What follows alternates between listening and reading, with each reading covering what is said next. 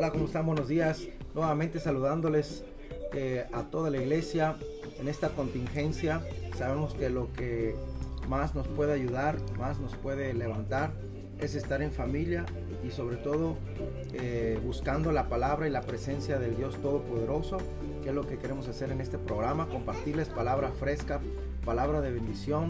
Y en esta ocasión vamos a estar compartiendo con la pastora Alicia Cermeño y el pastor Luis Álvarez desde este programa El Callado del Pastor, por qué debemos tener una cobertura espiritual. ¿Cuál es la importancia de tener esta cobertura espiritual? ¿Qué es una cobertura espiritual? ¿Y cómo usted puede buscar la cobertura espiritual correcta para su vida, para su llamado, para su propósito y su asignación aquí en la tierra? Así que buenos días, estamos listos para comenzar a compartir la palabra de Dios y cedemos los micrófonos a la pastora Alicia Cermeño.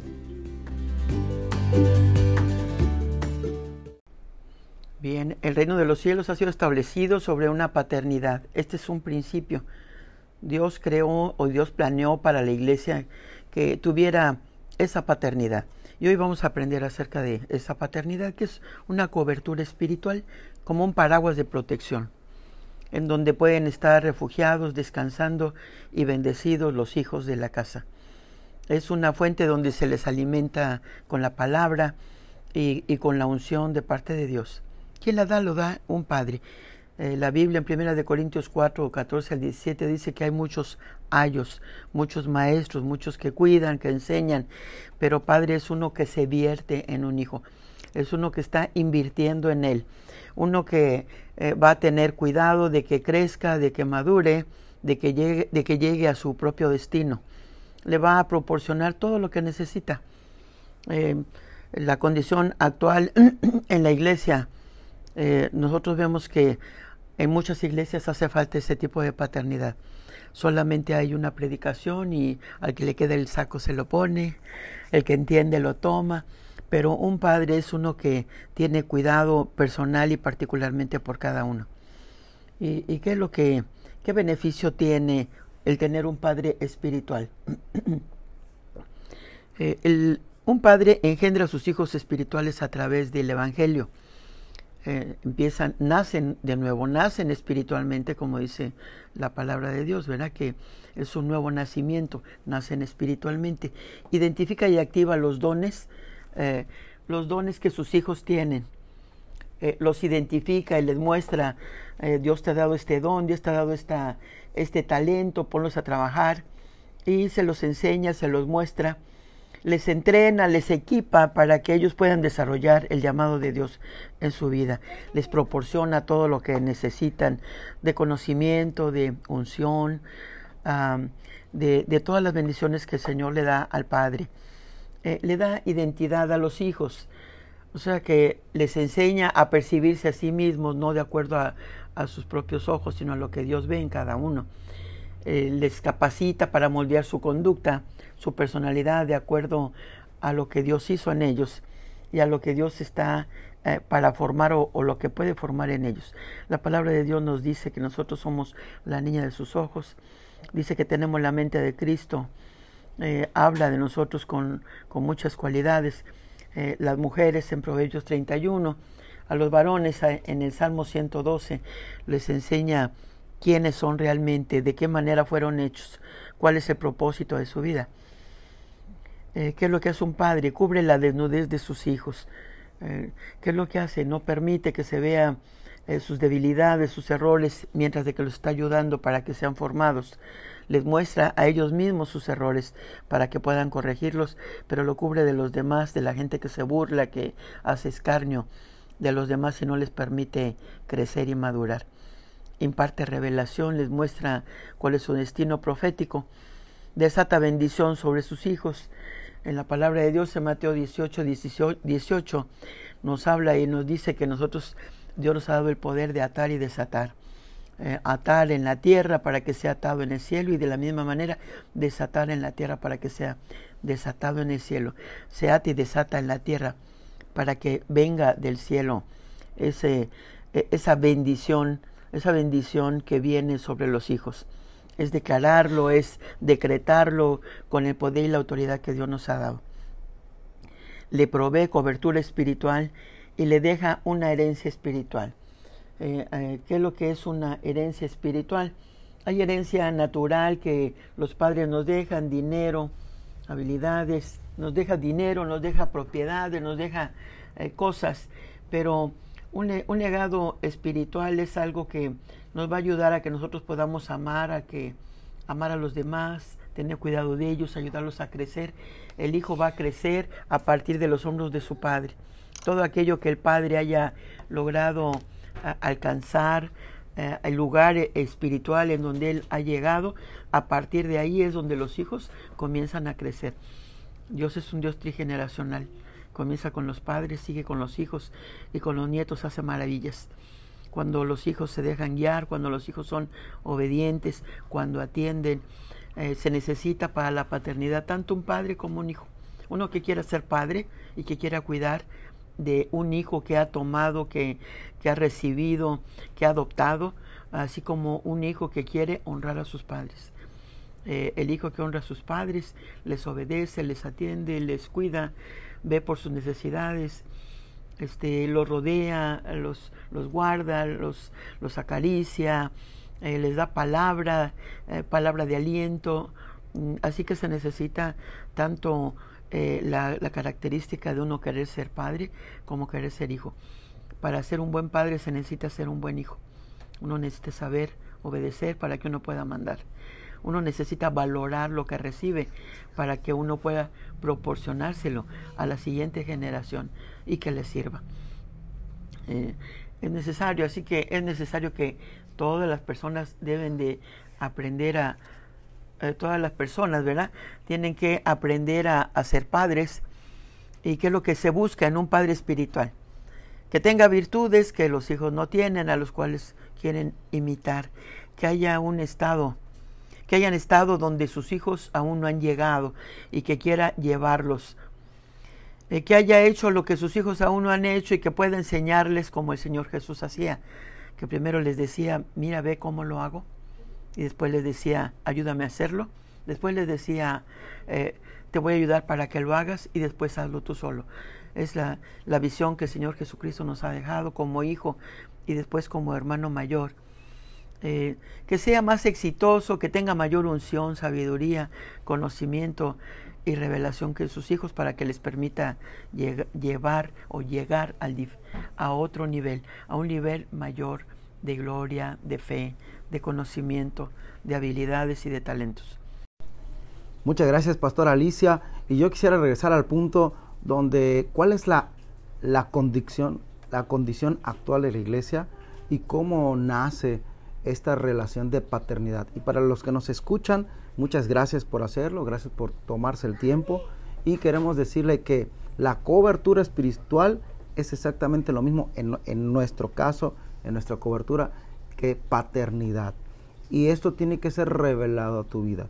La condición actual de la iglesia, mucha iglesia no tiene esta revelación de paternidad y de cobertura espiritual. Muchas iglesias aún están entrando y quieren que se les dé una cobertura, pero siguen con las mismas estructuras anteriores de religiosidad y no de paternidad. ¿Qué es un padre? Como ya lo mencionó la pastora Alicia Cermeño, es alguien que queremos imitar, alguien que nos lleva a donde nosotros no hemos ido, alguien que tiene una nueva revelación fresca de parte del Padre y que nos va a empujar y nos va a ayudar a desarrollar nuestros dones, talentos para que nosotros seamos como Él, iniciamos desde sus hombros. Y mucha iglesia no tiene esto, tiene instructores, ciertamente tiene pastores, tiene buenos maestros, pero no se les ha sido revelada la paternidad de parte de los pastores, de parte de apóstoles o profetas, que muchas veces están solamente en su ministerio o en su oficina, pero sin la paternidad revelada. Además tenemos que regresar al punto de las relaciones de pacto. Dios estableció tres relaciones de pacto en, esta, en, esta, en este mundo. Una de ellas es la familia. Desgraciadamente, cuando hemos roto la relación de pacto familiar, desconocemos lo que es verdaderamente una paternidad correcta en amor, en respeto, en honra.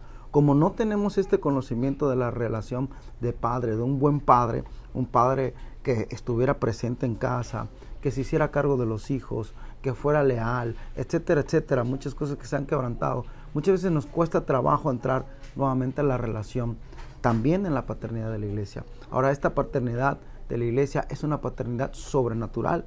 Cuando Nicodemo le dice a Jesús, ¿cómo puedo entrar al reino de los cielos? ¿O cómo puedo tener? Sería yo creo como hoy un pastor preguntándole a una iglesia de, del vino nuevo, preguntándole cómo puedo entrar a esta nueva cobertura. Porque Nicodemo ya tenía una cobertura, la de los fariseos, la de los saduceos. Inclusive Jesús le dice, tú eres maestro de la ley, ¿cómo no, cómo no conoces esto? Y le dijo, tienes que nacer de nuevo. Yo creo que esta es la palabra que, que siento del Señor para los que nos están escuchando. Tenemos que nacer de nuevo, de una paternidad quebrantada a una paternidad real, que solamente el Espíritu Santo de Dios la palabra de Dios revelada en nuestros corazones nos puede, nos puede introducir a ella. Es una paternidad sobrenatural. Nicodemo no lo entendió.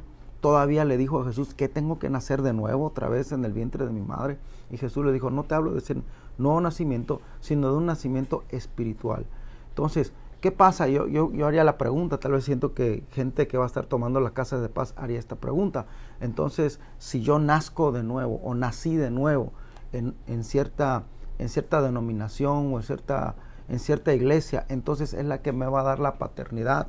Posiblemente sí, posiblemente no. Si tienes, si, esa iglesia y esa, esa cobertura sabe dar esa paternidad. Gracias a Dios creo que contamos con una cobertura cuya base ha sido la paternidad, ha sido la revelación de Dios como Padre y han seguido a este Dios como Padre y han ministrado esta paternidad. Una paternidad que nace de una relación de pacto, una relación que pacto que fue dada en la cruz del Calvario, donde tú naces de nuevo y puedes tener esta relación de pacto con la iglesia, no, no como religión o denominación, sino como un lugar donde tú vas a ser activado, vas a ser llamado, vas a ser inclusive después de un proceso enviado, vas a ser discipulado como hijo, no solamente como alguna de las áreas con las que cuenta la iglesia, porque cada iglesia tiene áreas distintas y diferentes en ministerios que a veces cambian entre los nombres, pero lo que siempre debe permanecer, lo que debe haber en un corazón de una iglesia, debe haber esa paternidad, esta paternidad para hacerte crecer.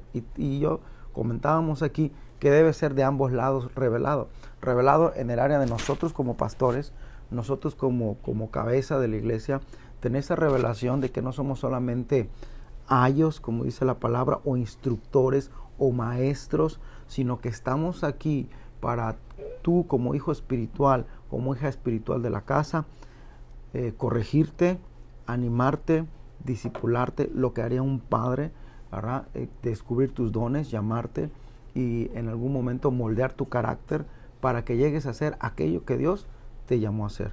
Y también tiene que haber la revelación de parte del Hijo, del Hijo que entra y que tiene que dejar moldearse. Algo que habla nuestra cobertura es que le dice en inglés eh, friendly, eh, seeker friendly churches o iglesias complacientes. La iglesia complaciente no tiene la revelación de la paternidad, simplemente tiene la revelación de membresía y de asistencia a una iglesia. Nosotros que somos una iglesia no complaciente, un buen padre es un padre no complaciente, porque la misma Biblia dice el, padre que ama a su hijo, desde temprano lo corrige. Y allá en Hebreos capítulo 12 dice, el que yo que agarro al padre, lo azoto y lo, y lo, y lo llevo a, tener este, disciplina para que sea hijo, porque el que no participa en disciplina es bastardo y no hijo. Entonces, usted que me escucha, hermano, debe de buscar una iglesia donde le lleve a ser mejor, a sacar lo mejor de usted, a estar en su propósito. Somos una iglesia que no vamos a, no somos complacientes con el pecado, no somos complacientes, con el estancamiento, no somos complacientes con la falta de crecimiento. Un buen padre ama, creo que los que somos papás eh, hemos amado ver el crecer a nuestros hijos, el desarrollarse, cuando son bebés, es bonito que hagan gugu, dada, qué lindo, pero ya un adolescente no puede estar en gugu, dada, ya tiene que estar haciendo otras cosas de acuerdo a su edad, de acuerdo a su rol dentro de la sociedad, de la familia, ya sea como hombre, como mujer. Y para eso es la paternidad. Yo le doy gracias a Dios que nos permite estar en este nuevo movimiento de paternidad. Le bendecimos al apóstol Guillermo Maldonado, que él se ha levantado como un padre espiritual. Eh, no que haya sustituido, porque muchas veces se critica, no, es que le están llamando padre, y padre solo hay uno. Usted puede ir a la Biblia, allá eh, en 1 Corintios 4:15, donde Pablo está diciendo, yo los engendré, ustedes tendrán muchos años en Cristo, pero yo soy su Padre. ¿Y sabe que hace falta eso? Dice la Biblia, ¿cómo vas a amar a un Dios al que no has visto si no amas a tu hermano a quien has visto? Y Dios ha levantado gente como nuestro pastor Alicia Cermeño, como el pastor Luis Álvarez y como mi persona, para que ustedes nos vean. Incluso Pablo dijo, lo que vistes, oíste, aprendiste de mí, esto haced. ¿Qué hacemos nosotros? Tenemos la gran responsabilidad, créeme, sobre nuestros hombros de de, moldear, de ser ejemplos, de ser padres, de llevar una familia, de llevar finanzas, de llevar una fe que te impulse a ti a ser mejor. Sabes, yo algo que he conocido del pastor David y la pastora Alicia es que nunca van a pedirte que hagas algo que ellos no han hecho, que ellos no han logrado. Cuando nosotros invitamos a la iglesia para que fuera la cobertura es porque ya la pastora había ido cinco o seis años por su cuenta, ya había buscado esa, esa administración y la había comprobado como una realidad en su vida, sanándola, liberando de, peligros. Asimismo el pastor David y asimismo mi persona, hemos comprobado que Jehová es un, es un Dios que, que, ministra, que provee, que bendice. Y es lo mismo que te invitamos a que hagas. Y sabes, como Pablo dijo, yo, aunque ya seas afirmado en algo, te voy a volver a afirmar y te voy a volver a decir por lo, porque es lo que un buen padre hace. Yo termino esta participación comentando eh, acerca de todas estas situaciones. Ahora estamos con el coronavirus cancelado en el nombre de Cristo. Estamos más bien con el espíritu, con el mover del Espíritu Santo. Pero antes del virus, eh, que tal vez ya se, tal vez algunos ya se, se les olvidó, pero vimos lo del 9 de marzo, aquella movilización feminista y se vieron muchos videos en las redes sociales. Y a mí el que más me gustó de todos estos videos y he compartido también es de una mamá que mientras la hija estaba ya este, participando en esta marcha y siendo, siendo parte de ella, la mamá llega y no le importó la gente, no le importó las cámaras, no le importó, le importó que ella tenía una responsabilidad como mamá y que esa muchacha era su hija y cumplió su, su parte. Y eso es lo que hace un papá, ¿sabes? Nosotros vamos, te hablamos, te ministramos, te predicamos, eh, formas parte de esta cobertura porque queremos lo mejor. Y cuando tú estás en peligro, cuando tu alma está siendo expuesta a algo que puede destruirla, que puede lastimar tu matrimonio, puede lastimar tu familia, puede lastimar tu fe, créeme, yo me considero y espero en el Señor ser usado como aquella mamá para ir por ti y traerte con lazos de amor, con lazos de amor, con lazos de amor, eh, porque cuando veas el video fue con lazos de amor, pero traerte al redir y enseñarte lo que un buen hijo debe hacer. le agradezco a la pastora Alicia y ahora cedo los micrófonos para que haga, el cierre y el comentario nuestro pastor Luis Álvarez. Bueno, buenas tardes y pues sí, sí como decía el pastor Josué, yo quisiera hacer un, comentario eh, acerca de la paternidad y cómo también nosotros necesitamos cobertura. Eh, durante mucho tiempo el diablo ha, ha tenido éxito eh, implantando en la mente de los jóvenes que no quieran ser como sus papás. Y pues ciertamente hay cosas y patrones que no, debemos de seguir, pecados, eh, errores que, que, es justo que, que, no repitamos de nuestros padres, pero también hay cosas buenas en las cuales nosotros sí tenemos una responsabilidad de continuar. Un buen negocio, un buen hombre, eh, salir adelante, seguir con algo, con algo que, los, que los padres empezaron, es algo que como hijos eh, tenemos la responsabilidad. Y eh, justamente como decía el pastor Josué es, eh, el, el, 9 de marzo me reveló algo que el, el diablo había, tenía, había tenido éxito con los hijos pero hasta el 9 de marzo tuvo éxito con las mujeres para desarraigar la paternidad de la, del sexo femenino dentro de la familia. Y es un golpe devastador que una hija literalmente le esté diciendo violador a su papá. Que, que esté encapsulando o diciendo que todos los hombres somos somos, somos miembros de algún club secreto del patriarcado en el cual nosotros tomamos las decisiones de, las mujeres y eh, es, es, triste y deplorable ver que pues bueno en algunos casos yo sé que eh, de las de todas las personas que, que se manifestaron no creo que, que, a todas hayan padecido algún abuso doméstico de parte de sus papás. Así que eh, se está generando la animadversión de las hijas a los, a los papás. Y es el vínculo más cercano que tenía la, que tenía la paternidad porque justamente cuando yo, yo recién nació mi hija y me dijeron las hijas son del papá o sea tienen una relación especial. Las hijas siempre tienen una, una relación eh, íntima con los, con, los papás en la, en la cual eh, los papás quieren mucho a las hijas y las hijas admiran mucho a los padres y este en, estas manifestaciones se rompió eso en México empezó a, a, ver esa animadversión en contra de los padres. Y, eh, bueno, yo, yo, yo vi esto ahí que el Señor me lo, me lo reveló, que se estaba atacando el vínculo más cercano de la, de la paternidad en la familia. Empezó, con el divorcio, continuó con la falta de herencia y eh, el golpe más, más, más duro fue este que es el, en la parte más cercana que hay en la paternidad, que es de, las, de los papás hacia las hijas. Y pues dos, también quería hablar acerca de la, del tema de hoy, que es la cobertura espiritual y cómo, cómo nosotros podemos aplicarlo a lo que estamos viviendo el día de hoy. Si nosotros queremos una queremos solucionar o queremos queremos que esto, algún virus o alguna pandemia eh, sucumba, es porque nos debemos adherir o nos debemos, debemos de juntar esfuerzos para que se desarrolle una vacuna. Si nosotros queremos evitar más adelante que vuelva a suceder este virus, así como fue con los, con, con los virus que, que, ya están erradicados, se desarrolló una vacuna y el día de hoy eh, ya, ya no hay ningún caso de, de polio en todo el mundo, ya no hay eh, ningún caso de, de, sarampión, a menos cuando la gente eh, no se vacuna. Cuando hay una entidad que está velando porque se actualicen las vacunas, nosotros podemos erradicar por completo algún virus. Y pues bueno, esto es lo que nosotros también obtenemos de parte de Dios, que es una cobertura en la cual Él continuamente está dando la vacuna para lo que esté sucediendo en el mundo. Y Él ya las dio a través de, a través de una transfusión de sangre.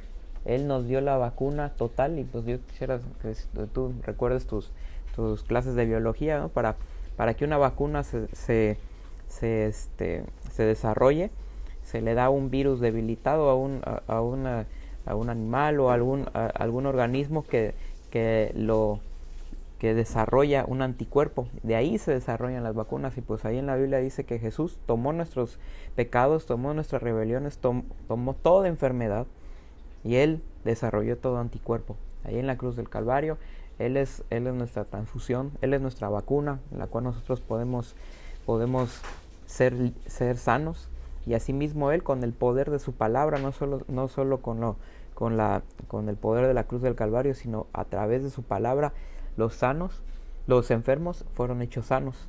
Así que nosotros tenemos cobertura, cobertura para lo que sucedió, para lo que está sucediendo y para lo que sucederá en, la sangre de Cristo Jesús.